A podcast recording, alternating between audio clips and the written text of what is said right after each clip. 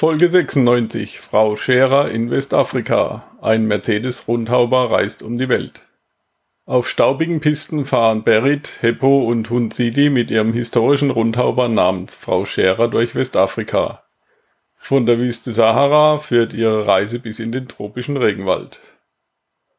Diese Episode wird präsentiert von womo-selbstausbauen.com. Wie du dein Wohnmobil günstig, einfach und robust selbst ausbaust. WOMO-Selbstausbauen.com, der Online-Kurs, der dir zeigt, wie du mit einfachem Werkzeug dein Wohnmobil selbst ausbaust und das in kürzester Zeit, ohne Schreiner oder Elektriker zu sein. Hol dir jetzt den gratis Schnupperkurs auf womo-selbstausbauen.com slash gratis. Träumst du von einer Weltreise? Würdest du deine Weltreise gerne umsetzen? Dann bist du hier richtig. Work and Travel 2.0, der Weltreise-Podcast. Mit mir, Michael Blömecke, zu finden unter workandtravel20.de.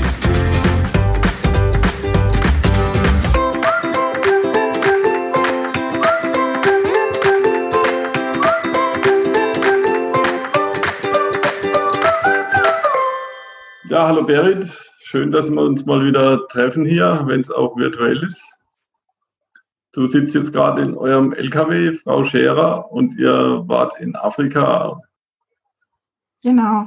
Hallo Mitch, ja schön, dass ich wieder dabei sein darf. Ähm, genau, wir waren in Afrika, genauer gesagt in Westafrika waren wir unterwegs. Ja. Wie seid ihr da gefahren? Von äh, über Marokko dann und dann an der Küste runter, oder? Ja, logischerweise. Also wir sind äh, bis Barcelona, haben dann die Fähre genommen die dauert ungefähr 31 Stunden. Dann ist man in Tanja Med äh, in Marokko, sind dann an der Küste relativ auf der Ideallinie nach unten gefahren durch die Westsahara durch und sind dann über Mali, Elfenbeinküste bis Benin, Togo äh, oder Togo, Benin eigentlich gesagt. Und dann war das eigentlich schon unser Umkehrpunkt und dann wollten wir wieder zurück, letztendlich dann mehr auch an der Küste entlang, so über den Senegal. Sind aber dann nur bis zur Elfenbeinküste kommen. Also das ist jetzt schon mal die Schnellfassung der Reise, weil ja. wir dann von Corona überrascht worden sind, genau. Hm. Wie lange war der unterwegs? Also wir hätten wieder geplant, ähm, zwölf Monate unterwegs zu sein oder so knapp ein Jahr, aber es wurden nur sieben Monate daraus, eben wegen der Corona-Geschichte im März, wo wir dann wieder zurückfahren mussten. Hm. Oder zurückfliegen, besser gesagt. Ja. Mhm. Mit Frau Scherer im Handgepäck oder so ähnlich. Aber da reden wir Frau Scherer blieb, äh, wollen wir das gleich verraten? die blieb unten erstmal vorläufig, genau. Die blieb in der Elfenbeinküste. Ja, wie ist das so in Marokko? Ich meine, ich war in Marokko, das war 1993, da hat sich wahrscheinlich einiges ein bisschen geändert, oder? Ja, also wir sind ja immer ganz gerne in Marokko, also mittlerweile dann doch schon zum vierten oder zum fünften Mal für ein Hapo. Ähm, wir waren ein bisschen erstaunt. Marokko ist so ähm, eigentlich viel, viel sauberer geworden, viel schöner, viel ordentlicher, als man das so, also wir waren zuvor, acht Jahre, acht Jahre vorher waren wir dann mal. Und ähm, der Umgang mit den Hunden ist viel besser geworden. Also es hat sich einiges auch durchaus zum Positiven gewandelt. Allerdings, was uns so ein bisschen verschreckt hat, war, wir hatten so im Kopf, dass man überall frei stehen kann, dass man sich da super an die Küste hinstellen kann, einfach irgendwo in die Pampa, ohne groß zu fragen. Und jetzt war es eigentlich so ein bisschen so ein äh, ähm, Hase und Ma oder Katze-Maus-Spiel, sagt man, mit der Polizei, die einen da eigentlich nicht mehr ganz gerne so frei stehen lässt. Die haben so ein bisschen Angst, habe ich so das Gefühl, ähm, seit da auch diese zwei Touristen umgebracht worden sind. Also es war immer so mit Sicherheitsbedenken wurde dann argumentiert. Ähm, ja, also es war nicht so, war nicht mehr so einfach, schöne Stellplätze zu finden in freier Natur, leider. Hm. Also überall in Marokko oder nur so im Touristengebiet? Ja, wir waren ja jetzt eben nur an der Küste unterwegs. Das heißt, ähm, ich denke, dass so Küste oder Riff oder halt ähm, Grenzgebiet zu Algerien das sicher insgesamt problematisch ist. Vielleicht ist es im Landesinneren besser. Aber diese zwei, ich glaube, Schwedinnen waren es, die da ganz grausam umgebracht worden sind, 2018 oder so. Die sind ja zum Beispiel bei Mar Marrakesch umgebracht worden. Also ich denke, ähm, die sind insgesamt so ein bisschen in Alarmbereitschaft und haben nicht Lust, dass den Touristen irgendwas passiert. Also es war auch immer sehr nett und sehr freundlich, aber es war halt, ja, wir mussten dann öfter mal auf Campingplätze ausweichen. Und wir stehen ja eigentlich ganz gern in freier Natur. Ja. Und das war nicht so einfach mehr. Und es ist auch so viel zugebaut mittlerweile. Also die ganze schöne Küste ist tatsächlich ähm, schon so viel zugebaut, dass man sich nicht mehr überall so einfach hinstellen kann. Mhm. Mhm. As time goes by oder so ähnlich. Ja, genau. Und ich denke aber, dass es zum Beispiel in der Wüste oder so bestimmt noch anders ist, aber da sind wir eigentlich ja dann relativ schnell weitergefahren. Ja. Also war, ab Agadir war es schon ein bisschen entspannter auf jeden Fall. Also habt ihr Marokko quasi in einem Rutsch durchgefahren und dann. Ja, also ein Rutsch heißt bei uns, wir haben uns für Marokko auch immerhin vier Wochen Zeit gelassen. Also wir sind ja immer nicht die schnellsten und genießen dann auch ähm, durchaus das, wo wir sind. Und Hypo wollte ein bisschen surfen und das haben wir dann eigentlich ausgiebig ähm, auch gemacht oder eher besser gesagt. Und ähm, ja, das geht ganz gut nach wie vor. Waren wir eigentlich schon fast zur besten Surfzeit. Dort, also kurz vor der Saison, so September, sind wir losgefahren, dann waren wir bis Oktober, Mitte November waren wir, oder Anfang November waren wir in Marokko. Ja. Genau. Ja, Frau Scherer ist ja immer noch kein Rennwagen. Nein, ist er nicht. eine Schnecke. Erzähl mal ein bisschen über Frau Scherer. Was kann man sich darunter vorstellen, wenn man es nicht kennt? Ja, ach ja, genau. Äh, Frau Scherer ist ein mittlerweile ähm, 56 Jahre altes Gefährt, eine Rundhauber, 710er Mercedes-Benz. Manch einer kann sich das oder kennt diese Teile vom THW und sowas war die Frau Scherer auch, Frau Scherer auch mal. Sie war eine Wasseraufbereitungsanlage ursprünglich. Und wir haben die aber mit ziemlich leerem Koffer übernommen. Also wir haben diese Anlage innen drinnen nie gesehen und haben die dann eigentlich sehr schön und gemütlich ausgebaut mit Holz. Ähm, sind also relativ schwer. Also wir kommen an unsere siebeneinhalb Tonnen gut ran. Und bei nur 100 PS bedeutet das, dass wir, wenn es bergauf geht, auch mal nur mit 15 km/h oder weniger bergauf fahren. Also es hat auch schon für Unmut gesorgt. Die Spanier haben uns manchmal schon irgendwelche Getränkedosen draufgeschmissen. In, ähm, in Afrika ist es eigentlich kein Problem, so eine Geschwindigkeit. Also da gibt es ja eine Menge Gefährte, die so ähnlich unterwegs sind und auch nicht äh, im besten Zustand, sage ich jetzt mal. Da kommen wir eigentlich immer ganz gut äh, durch. Aber in Europa sind wir manchmal ein Verkehrshindernis. Verkehrshindernis. Ja. Ja, das ruhst wahrscheinlich dann hinten auch ein bisschen raus und so. Ne? Also wir vermeiden zum Beispiel Autobahnen mit Bergen. Also wir schauen uns vorher mal in Deutschland die Strecke zum Beispiel an und sagen dann, ui, jetzt kommen die Kasseler Höhen, wir fahren lieber von der Autobahn runter und dann machen wir das auf der Landstraße. Das ist ja. auf jeden Fall sicherer, glaube ich, für alle. Und entspannter. Entspannter auch, ja. Mhm. Was kann man noch für eine Frau Scherer sagen? Sie ist wunderschön hellblau und ähm, mit einem Schnickschnack-Allrad, ähm, tollem Dachgepäckständer und 700 äh, Liter Dieseltank mittlerweile. Also mehrere Tanks und insgesamt 700 Liter Fassungsvermögen ja. für Diesel. Mhm. Also wir können auch in die Wüste mal eine Expedition fahren. So. Mhm. Ja, das ist viel wert. Auf jeden Fall. Ähm, wie ist es sonst so unterwegs zu sein in, in Marokko, Westafrika? Gibt es irgendwie Gefahren oder sowas, wo man besonders aufpassen muss? Oder? Ja, also ich meine, Westafrika, das wenn man vorher schon den Leuten erzählt, dann sagen sie, um Gottes Willen, das gehört so ziemlich zu den schlimmsten Gegenden, die man gerade bereisen kann. Ist natürlich schon so, dass ähm, äh, gerade in der Sahelzone gab es, glaube ich, 2019 die meisten Entführungen bisher überhaupt. Also da hocken halt ähm, diverse Terrorgruppen, Boko Haram etc., wie sie alle heißen. Ähm, in der Regel begegnet man denen nicht, hoffentlich. Und wir haben auch ähm, versucht, ihnen nicht zu begegnen. Also wir sind genau eine Tour so quer durch die Wüste gefahren in Mauretanien. Eine Strecke, die relativ viel befahren wird, das ist entlang dieser Erzeisenbahn. 400 Offroad-Kilometer, also wirklich ganz schön, aber auch jetzt nicht komplett unbesiedelt. Da ist man immer wieder auch unter so Kontrollposten, wo man sich melden muss. Ähm, aber klar, man muss ein bisschen aufpassen. Allerdings von den Leuten her, so die Allgemeinbevölkerung ist ja zum Glück nicht be bewaffnet oder irgendwie gefährlich.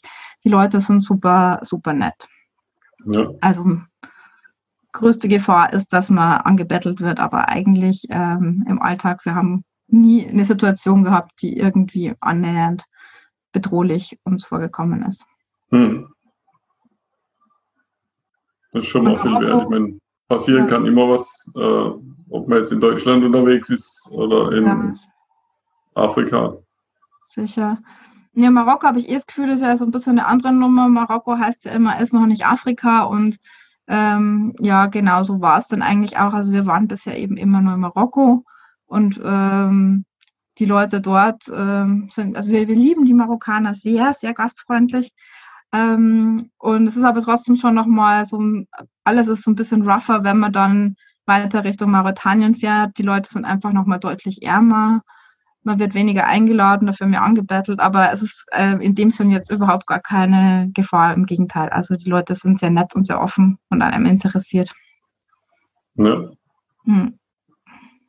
Ähm, muss man dann noch im Konvoi fahren ab Marokko oder ist da jetzt freies Fahren angesagt? Nee, das gibt es nicht mehr. Das war durch die Westsahara war äh, bis vor wenigen Jahren noch so. Äh, mittlerweile kann man durch die Westsahara auf einer perfekt geteerten Straße durchrauschen. Also die ist wirklich so gut in Schuss wie selten eine Straße. Da wird anscheinend richtig Geld ähm, in die Hand genommen und zwar von Marokko, die ja dieses nach wie vor umstrittene Gebiet Westsahara so ein bisschen infrastrukturell äh, fördern möchten. Das heißt auch die Städte, die dann auf dieser Strecke liegen, ähm, Bushdur etc., Layun, die sind alle mittlerweile sehr belebt, sehr auf, ausgebaut, sehr ja, modern. Also ich glaube, die Leute, die dann auch freiwillig in die Westsahara gehen, Soldaten, Militär, Polizei, die bekommen auch eine Sonderzulage etc. Also man fährt da ähm, sehr kommod und sehr sicher durch. Aber wie gesagt, auch hier ist diese ganze Präsenz von Polizei und Militär relativ hoch. Das heißt, man kann sich auch hier nicht unbedingt wild zum Campen dann in die Wüste stellen. Wir haben es trotzdem ein paar Mal geschafft, ähm, unter dem Radar zu bleiben. Mhm. Aber ähm, es war schon so, dass man dann auch öfter mal aufgestöbert wurde und gesagt wurde, nee, ihr könnt ja nicht bleiben. Ihr müsst noch ein Stück weiterfahren oder aufs nächste, ins nächste Camp oder irgend sowas. Ja. Hm. Ähm, Gab es irgendwie Vorbereit bei der Vorbereitung Probleme oder so? Wie meinst du bei der Vorbereitung? Ähm, ja, allgemein, also mein Visum brauchst du eigentlich nicht, oder, für die Strecke? Ähm, bei der Einreise? Strecke, die macht man unterwegs, die Visa. Ähm, nee, was heißt Probleme? Es ist halt der übliche Wahnsinn, der ausbricht, wenn man sich ein Jahr lang freischaufeln will, seinen Job kündigt und irgendwie ein ähm, ein Haus zurücklässt äh, und versucht dafür jemanden zu finden, der da aufpasst. Das sind so die Probleme, die sich bei so einer Vorbereitung auf jeden Fall stellen. Ja. Was macht ihr dann mit dem Haus, wenn es allein darum steht? Ähm, wir haben gute Freunde gefunden, die sich auf jeden Fall bereit erklärt haben, mindestens für das Jahr hier zu bleiben und eventuell darüber hinaus. Und die wohnen jetzt immer noch hier und wir machen gerade eine Wohngemeinschaft zu viert, also eigentlich zu fünft, um genau zu sein. Hm. Ihr lebt ja, glaube ich, auf dem Bauernhof, oder? Ja, das ist so ein alter, alter Bauernhof, ähm, Alleinlagehof und den haben wir gepachtet für längere Zeit und ja, lässt sich ganz gut aushalten in Bayern. Ist ganz schön. Hm. Ähm, von Mauretanien, nee, von Westsahara, dann kommt Mauretanien, oder? Mauretanien. Mhm. Ja, da habe ich gerade habe ich gerade vorhin schon gesagt, also wir hatten ähm, so ein bisschen einen Schock, weil Mauretanien, ähm, kennst du den Film Mad Max? Mhm. Ja, Mauretanien sieht tatsächlich äh, in weiten Teilen so aus wie Mad Max, also wie so postapokalyptisches Szenario. Das heißt, alle Autos, die dort rumfallen, sind sandgestreut und übelst zerbeult. Ähm, die Leute wohnen zum Teil in wirklich äh, sehr, sehr, sehr armseligen Behausungen. Das heißt, an dieser Strecke von dieser Erzeisenbahn, wo wir da durch die Wüste gefahren sind, da bauen sich die Leute einfach aus äh, Teilen von den Eisenbahnschienen irgendwelche Hütten, die dann einfach nur mit der Plane zugedeckt werden, also alles so aus Eisen verbeult. Ähm, also das ist wirklich extrem arm eigentlich. Und das war tatsächlich so unser erster Kulturschock, den wir dann hatten, so wow, okay, also das ist nicht so wie Marokko. Marokko ist relativ reich im Vergleich dazu. Ja. Und ja, da waren wir tatsächlich nicht so ganz drauf vorbereitet. Wir sind dann aber eben erstmal durch diese Wüste gefahren, haben dann relativ wenig Kontakt zur Bevölkerung gehabt oder auch zu, zu den Ortschaften.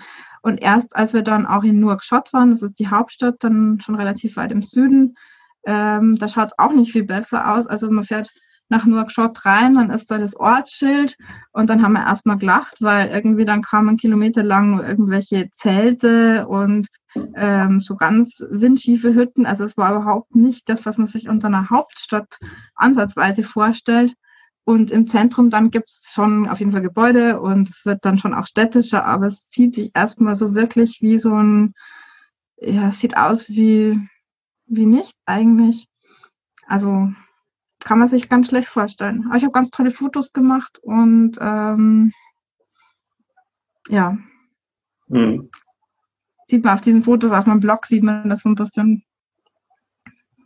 Ja. Den Blog schreiben wir in die Show Notes. Ja, genau. Dass die Hörer da mal reinschauen können. Ja. Nee, weil das, also von dem, also auf den Fotos sieht man tatsächlich so von der Stimmung, die da auch geherrscht hat, es war einfach unglaublich heiß. Das war dann im November eben. Und alles war permanent war ein Wind. Also es gab immer einen Wind. Der war so laut, dass wenn man im LKW lag, dass der ganze LKW geheult hat und das wochenlang. Und ähm, die ganze Luft war voller Sand. Also das heißt, auch auf den Fotos ist überall so ein, so ein Weichzeichner drüber, was fast schon ein bisschen surrealistisch ausschaut. Also diese Fotos sehen aus, als ob die aus irgendeinem Computer generiert werden, weil die so ein ganz eigenes Licht und ähm, Stimmung haben. Also es ist ganz, ganz eigen auf jeden Fall. Ja. Wie war das so mit der Wüstenfahrt? Das der Erzbahn entlang? erstaunlich gut. Also die Frau Scherer, wie gesagt, ein großes, behäbiges, eher schwerfälliges Fahrzeug, ähm, schiebt sich durch die Wüste wie ein Panzer vielleicht. also auf jeden Fall kommt sie da super durch. Sie ist zwar dabei nicht elegant, aber die fährt ja tatsächlich ähm, jede Sanddüne rauf und runter ohne Probleme.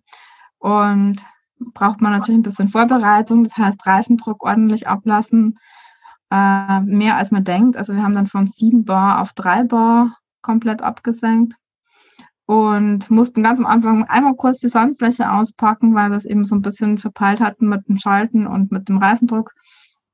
Aber wir sind dann 400 Wüstenkilometer ohne Probleme gefahren und das ist schon, ja, also Profis, für Profis ist es wahrscheinlich eine Lulli-Bulli-Strecke, aber für uns war es auf jeden Fall schon eine Herausforderung, Grasbüschel, Dünenfelder zum Fahren und also ein Fehler in dem Sinn sollte man besser eigentlich nicht machen, weil wenn man so ein Grasbüscheldüne runterfahrt zur Erklärung, dann steckt man eigentlich vor der fest, wenn man die jetzt fa falsch angeht. Also man kann die dann nicht ähm, überfahren oder zurücksetzen, auch ganz, ganz schlecht.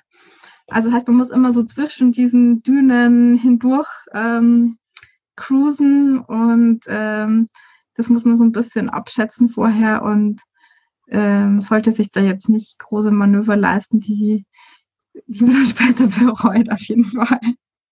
Ja. Genau. Was gibt es da so an Sehenswürdigkeiten? In der Wüste? Äh, Sand, Wind, äh, noch mehr Sand, tolle Gesteinsformationen, tolles Licht und ähm, unglaublich viele Tiere. Also wir waren erstaunt äh, in der Nacht, wenn man unterwegs ist ähm, gibt es ähm, unglaublich viele kleine Echsen, so Dornschwanzagamen heißen die, und Skorpione, auch ähm, nicht so lustig. Und ähm, ach ja, ganz toll noch, wir waren an einem, ähm, wie heißen die? Ähm, sag's mir. Was ist der Ayers Rock? Ist ein Monolith. Ah, genau. Ja. genau, zwei Monolithen, Ben Amira und Ben Aisha. Das heißt, es sind äh, Berge, die aus einem Stück sozusagen oder aus einem Stück bestehen. Und äh, diese zwei Berge stehen da mitten in der Wüste, auch auf dieser Erzeisenbahnstrecke. Und es hat irgendwie ganz äh, wunderbare, magische Plätze fast schon. Also da ist so eine ganz eigene Stimmung, es ist auch ein bisschen grüner von der Natur her außenrum. Und an einem dieser Berge gab es ein Bildhauersymposium irgendwann 2011 oder so oder früher, 2003, ich weiß nicht mehr genau.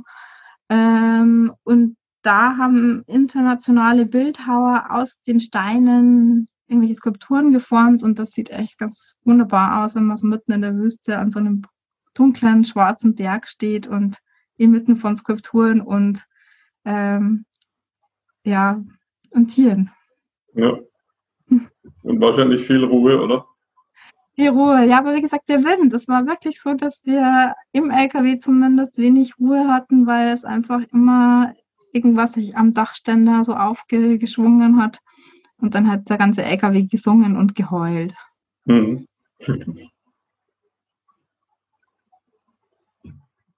Und wie seid ihr dann weitergefahren?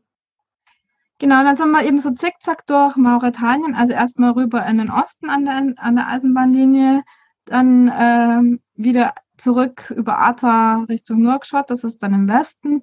Und dann sind wir, da haben wir Visum gemacht für Mali.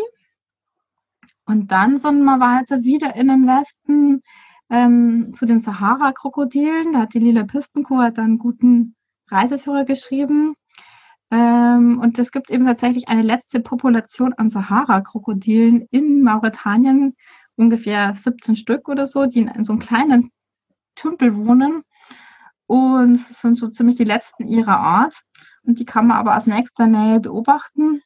Ist zum Glück, glaube ich, so abgeschieden von der Route, dass nicht viele dann unbedingt dahin fahren. Und von dort aus sind wir dann weiter nach Mali. Das ist dann, wenn man sich auf der Karte anschaut, dann macht Mali so einen ganz kleinen Zipfel nach Mauretanien rein und das ist genau die Ecke, wo wir reingefahren sind. Also die Grenze ist eigentlich wie mit dem Lineal gezogen, aber es gibt so einen ganz kleinen Ausreißer und das ist bei Nioro du, Sa du Sahel heißt es und mhm. da sind wir über die Grenze. Und Mali war natürlich so ein bisschen äh, Bedenken, also da hatten wir tatsächlich Bedenken, weil Mali, in Mali ist Krieg vor allem im Nordmali. Ähm, weniger jetzt irgendwelche Dschihadisten, aber vor allem marodierende Banden. Geht es um Schmuggel, glaube ich, ganz viel. Es geht um irgendwelche Kontrolle von Gebieten. Also es ist, äh, glaube ich, ein hochkomplexes äh, Gemengenlage da in Mali. Aber ich hatte eben mich vorher auch schon gut informiert eigentlich und wusste, dass dieser ganze Konflikt hauptsächlich im Norden von Mali und im Osten von Mali stattfindet und dass der Südwesten davon relativ unberührt ist. Das heißt, man kann diese Strecke ab Nioro-Disal ähm, dann einfach so gerade durch Mali in Süden fahren, also runterfahren. Und das ist eigentlich eine Strecke, die man gut machen kann. Wobei ich dann auch nachher erfahren habe, dass Nioro Disal tatsächlich, also das Grenzübergang wird auch nicht empfohlen. Das ist äh, auch rote Zone. Und wir mussten sogar unterschreiben beim Grenzübergang Mauretanien bei der Ausfahrt, dass wir auf eigene Gefahr nach Mali ausreisen. Mhm. Was dann schon ein komisches Gefühl ist. Ne? Also ist ja logisch, man, man, reist ja immer auf eigene Gefahr, aber das dann nochmal so schwarz auf weiß zu sehen, ist dann schon nochmal, äh, fühlt sich ein bisschen komisch an. Okay. Was gibt es da so an Highlights? Oder gab es auf eurer Reise an Highlights? In Mali? Ähm, Mali war für uns ein super, super Stopp. Wir waren zwei Wochen, also insgesamt waren wir drei Wochen in Mali, Wir haben das ein bisschen geraffter durchgezogen für unsere Verhältnisse. Aber wir waren zwei Wochen fast in Bam nur in Bamako. Und Bamako ist die Hauptstadt und bekannt für die Musik. Kommen ja ganz viele tolle Bands kommen aus Mali.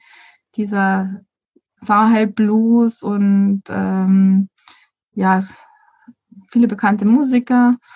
Und wir haben dann auch wirklich prompt Musiker kennengelernt, also eigentlich fast vom ersten Tag an.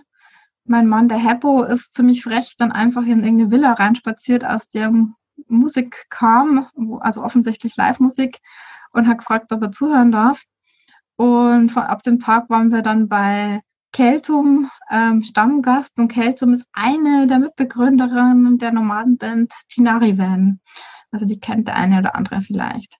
Mhm. Und Keltum ist eine, eine Dame, ähm, die eben aus dem Norden von Mali kommt, aus der Wüste. Und die äh, hatte eben vor ja, 20 Jahren oder so Tinari Van mitbegründet, macht aber jetzt ihre eigenen Projekte. Und ja, der Happy konnte da so ein bisschen mitjammen, der Schlagzeuger.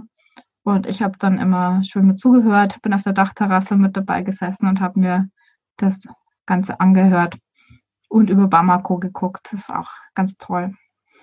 Und dann hatten wir so ein bisschen gleich Anlauf und ein paar, ein paar Leute kennengelernt und dann ja, gab es Konzerte und es gibt ganz tolle Clubs, bei denen wir waren, ein Afrika-Club, da konnte man dann fast jeden Tag äh, Live-Musik hören und das haben wir dann ausgiebigst genutzt. Hm. Wie ist es da so mit der Verständigung gewesen auf der Tour? Immer abwechselnd Französisch und Englisch oder? Ähm, Französisch hauptsächlich. Also ich kann ganz gut Französisch und das äh, funktioniert im Großen und Ganzen gut. Ich meine, es kann auch nicht jeder so gut Französisch, aber ähm, es ist doch in weiten Teilen von Westafrika die Amtssprache und von daher kommt man da eigentlich super gut durch und dann später auch Englisch in Ghana, dann zum Beispiel eben Englisch. Ja. Und ansonsten reden sie in Mali Bambara, was eine sehr nette Sprache ist. Die haben mehrere Begrüßungsformeln für, äh, über den Tag verteilt. Also je nachdem, welche Uhrzeit ist, muss man sich verschieden begrüßen. Und es wird sehr genau differenziert, ob früher Nachmittag, mittlerer Nachmittag, später Nachmittag oder früher Abend oder später Abend. Also man muss dann ziemlich aufpassen, was man wann wie sagt. Aber es sind sehr, sehr nett dabei, die Leute, und äh, versuchen einen das Down beizubringen. Hm. Wie war es da dann mit dem Übernachten? War der auf dem Campingplatz in den Städten oder? Ja, also in Städten, wir haben überhaupt jetzt ein, bleib da mit, nicht runterfallen.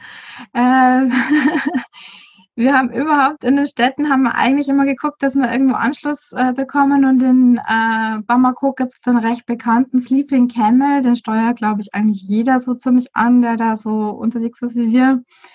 Ähm, die sind allerdings umgezogen und wir konnten nicht in den Hof reinfahren, was man früher wohl mit mehreren Fahrzeugen problemlos konnte. Und mittlerweile sind die leider eine Straße weitergezogen und haben eine relativ schmale Einfahrt und auch eigentlich keinen Stellplatz. Und so mussten wir vor dem Sleeping Camel stehen äh, und durften aber die Infrastruktur mit benutzen, sprich Duschen, Internet etc. Und ja, die haben eine recht schöne Bar dabei und einen Swimmingpool, aber das hätten wir jetzt alles gar nicht so gebraucht. Aber es war halt war halt so ein bisschen sicher, Sicherheit. Also ich denke, im Bamako macht es nicht so viel Spaß, sich einfach auf die Straße zu stellen. Ja. Und das ist sicherlich auch nicht empfohlen. Also ist trotzdem ein heißes Pflaster. Wir haben uns wohl gefühlt, aber es ist schon so, dass man auch dann sieht, irgendwie auf den Dächern stehen manchmal Scharfschützen, wenn irgendein Gebäude besonders zu bewachen ist und so. Also es ist schon, glaube ich, jetzt äh, auf die leichte Schulter nehmen sollte man das auf jeden Fall auch nicht. Mhm. Ja, ist halt schon ein bisschen anders als bei uns hier. Ja, ja. Also wir sind immer brav Taxi gefahren und haben uns alles nur mit Taxi bewegt und ähm, solange man sich da, glaube ich, auch noch nicht so sicher ist, äh, sollte man in solchen Städten vielleicht schon aufpassen. So, jetzt klingelt mein Handy. Ich schalte es mal auf. Ah, geht nicht. Ich schmeiß mal kurz raus. Kannst du kurz, kurz stoppen? Ja, ich schneide es nachher aus dann. Ja, sorry, tut mir leid. Ähm, okay, wird schon passen. Sorry, Entschuldigung. ähm, wie war das mit Impfungen, Moskitoschutz und so weiter? Mhm, gute Frage, ja. Ähm, ja, wir haben uns wieder eine ganze Batterie impfen lassen. Alles, was man da so machen muss, vor allem Gelbfieber wird verlangt im, im Pass, super wichtig. Ähm, muss das auch eingetragen sein, dass im Impfpass. Manchmal muss man es dann auch mit vorlegen bei den Grenzübertritten, bei der Einreise. Ähm, ansonsten haben wir uns lang und breit vorher beschäftigt mit dem Thema Malaria. Da kann man sich ja nicht impfen lassen.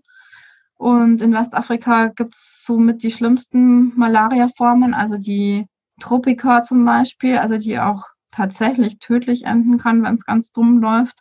Ja. Ähm, und da könnte man sich jetzt mit irgendwelchen Prophylaxen arbeiten und auch das ist nicht ganz unbedenklich. Ähm, eines dieser Medikamente, das wohl gut hilft, das ist dafür bekannt, dass es zu schizophrenen Zuständen führen kann. Das Lariam, das ist mittlerweile, kriegt man auch gar nicht mehr so einfach. Und alles andere ist sehr, sehr teuer oder ist auf Antibiotikum-Basis. Also wir haben uns letztendlich dagegen entschieden, irgendwas zu nehmen, weil man auch über so einen langen Zeitraum von einem Jahr fast nichts nehmen kann, also ohne dann umgekehrt ja. andere schwere Nebenwirkungen zu bekommen.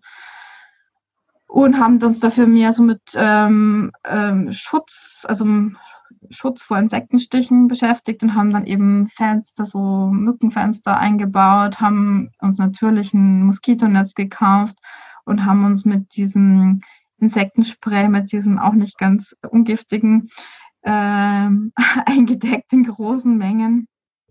Und es war aber dann eigentlich auch nicht so ein Problem unterwegs. Wir waren ja außerhalb der Regenzeit unterwegs, vor allem anfangs eben.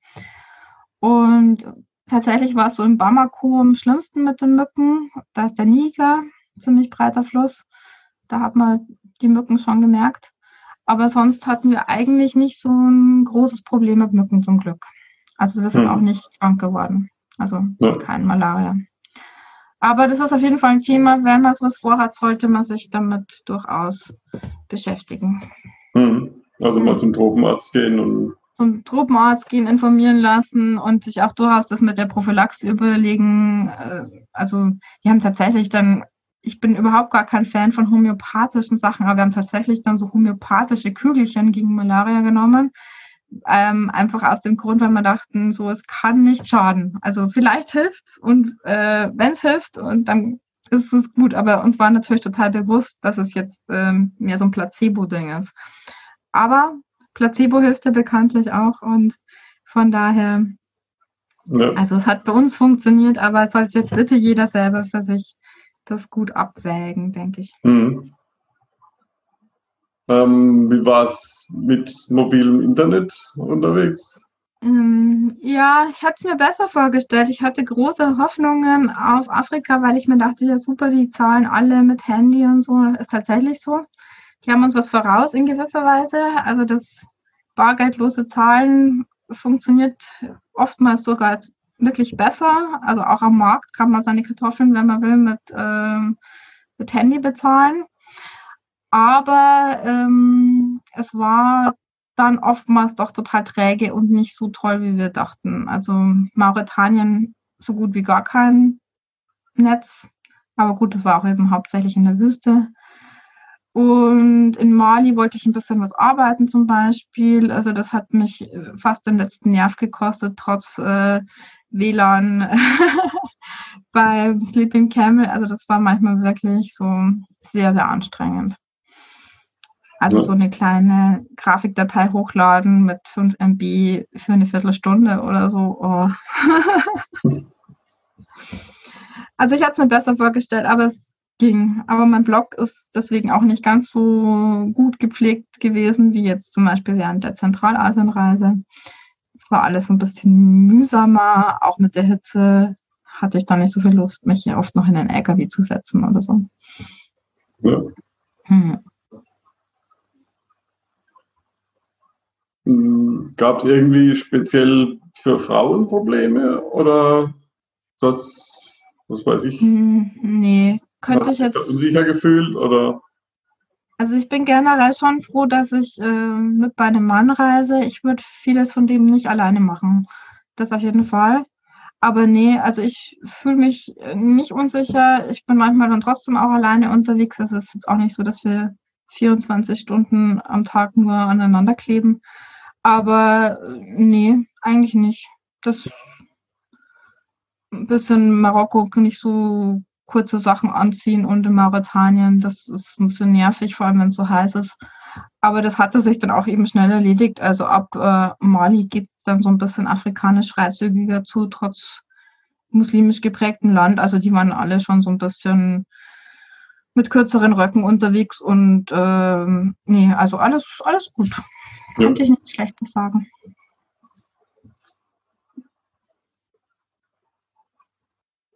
Wie ging es weiter von Mali? Von Mali? Mhm. Ähm, Mali sind wir dann in die Elfenbeinküste eingereist. Das ist ähm, eben dann südlich von Mali und wollten dann ähm, in einen Nationalpark fahren. Da waren wir aber noch zu früh dran. Es war Dezember dann schon. Und wir waren wirklich äh, um zwei Wochen oder so zu früh dran. Aber die hatten einfach noch nicht offen. Ähm, es ist auch so, dass man dann, solange es noch nicht so super trocken ist, sieht man angeblich auch keine Tiere, weil die Tiere sammeln sich alle eben an diesen Wasserstellen. Und da hieß es einfach so, nee, da braucht ihr gar nicht hinfahren. Und dann haben wir gesagt, okay, wir fahren super schnell weiter in nach Ghana und hätten dann eigentlich nur so den Nordosten von der Elfenbeinküste angekratzt. Also haben wir dann letztendlich auch.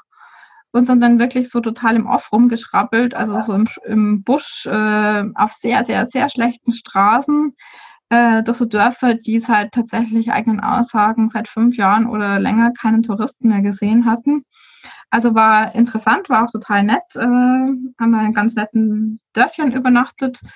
Ähm, aber wir hatten dann einen Federbruch an der Grenze zu Ghana, hm. direkt an der Grenze mehr oder weniger. Also vorher gibt es noch so ein Dorf, das heißt Soko. Ähm, das ist bekannt dafür, dass dort ganz viele Affen wohnen. Die sind alle heilig. Diese Affen dürfen nicht gejagt werden. Das heißt, in dem ganzen Dorf springen Affen rum. Das haben wir so ein bisschen noch so als Attraktion dann für uns eingeplant. Und in diesem Dorf, das eigentlich sehr schön und entspannt war, haben wir dann auf der Fahrt zur Grenze, wirklich an dem Tor zur Grenze, ist uns dann an der Hinterachse, an der Auge, an dem Auge von der Feder, ist uns die Blattfeder gebrochen. Die oberste Lage. Ja. Und wir haben erst gar nicht gecheckt, so je, was ist jetzt los? Irgendwie das Auto blockiert. Das heißt natürlich so ein bisschen die Achse verzogen, dadurch hat sich die Handbremse verklemmt. Mhm. Und so, ja, ups, jetzt können wir nicht mehr weiterfahren.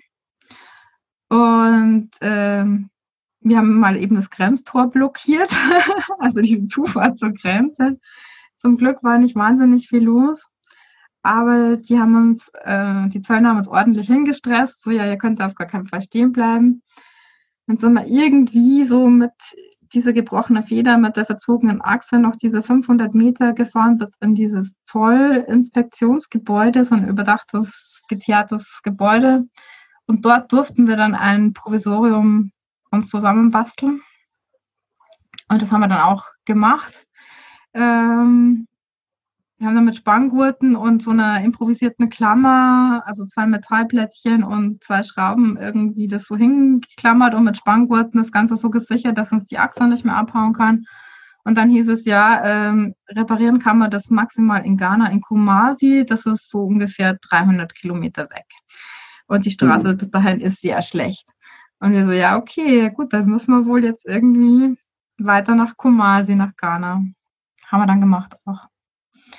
Genau. Und Kumasi ist dann so quasi das nächste Kapitel. Also ist eine recht, recht richtig große Stadt und äh, im Norden gibt es ein Schrauberviertel, das ist ein ganzer Stadtteil und dort ist so Art Sodom und Gomorra quasi, also es sieht so aus wie Sodom und Gomorra, also einfach ein Stadtviertel, in dem sich nur Autoteile übereinander stapeln. Das ganze Stadtviertel besteht nur aus Autoteilen.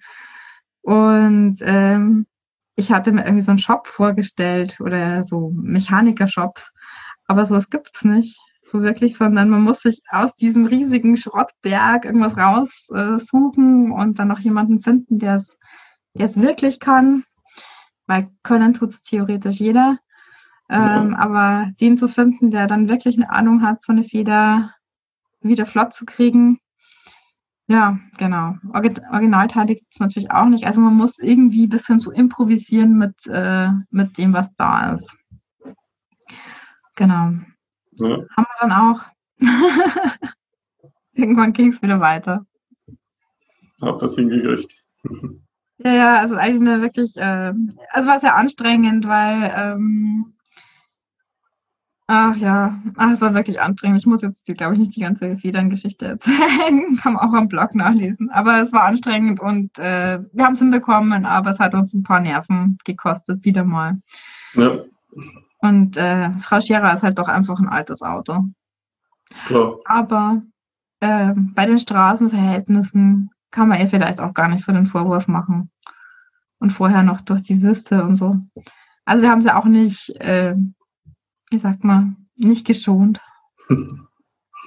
ja. Ich kann mir so ungefähr vorstellen, ich habe gerade bei mir die Blattfedern alle ausgewechselt. Oh je. Ja, hast du eine gute Federnschmiede? Nee, ich habe selbst gemacht. Also ich habe mir eine überarbeitete bestellt und habe die dann oh. eingebaut und okay. habe dann das Ganze noch mit Video gefilmt und auf YouTube hochgeladen. Hast du deine Briden fest angezogen? Wie bin ich? Hast du die Briden fest angezogen, diese Klar. Ja, weil die muss man so richtig fest anziehen. Ja. Das hatten wir nämlich nicht gemacht, was den Effekt hatte, dass unser Auto so ein bisschen die ganze Zeit äh, geschwommen ist. Wir haben es auch ein paar Mal nachziehen. Ja, genau. Ja. Aber learning by doing, oder? Klar. Also wir lernen auch immer, immer ja. jedes Mal lernen wir dazu. Hm. Das war es leider schon wieder für heute. Erfahre im zweiten Teil, wie Berit und Heppo den Jahreswechsel am Strand feierten und das mehrtägige Festival rund um den Voodoo-Nationalfeiertag in Benin erlebten. Und natürlich den überraschenden Abbruch der Reise und was mit dem alten Rundhauber Frau Scherer weiter passierte. Ich freue mich, wenn du auch das nächste Mal wieder dabei bist auf workandtravel20.de. Diese Episode wurde dir von womo-selbstausbauen.com präsentiert. Bau dir dein Traumwohnmobil günstig, einfach und robust selbst aus. WOMO-Selbstausbauen.com, der Online-Kurs, der dir zeigt, wie du mit einfachem Werkzeug dein Wohnmobil selbst ausbaust und das in kürzester Zeit, ohne Schreiner oder Elektriker zu sein. Hol dir jetzt den gratis Schnupperkurs auf womo-selbstausbauen.com slash gratis. Let's go! Vielen Dank für deinen Besuch. Besuche mich auf facebook.com slash workandtravel20. Wie schon Alexander von Humboldt sagte, die gefährlichste aller Weltanschauungen ist die Weltanschauung der Leute, welche die Welt nicht angeschaut haben.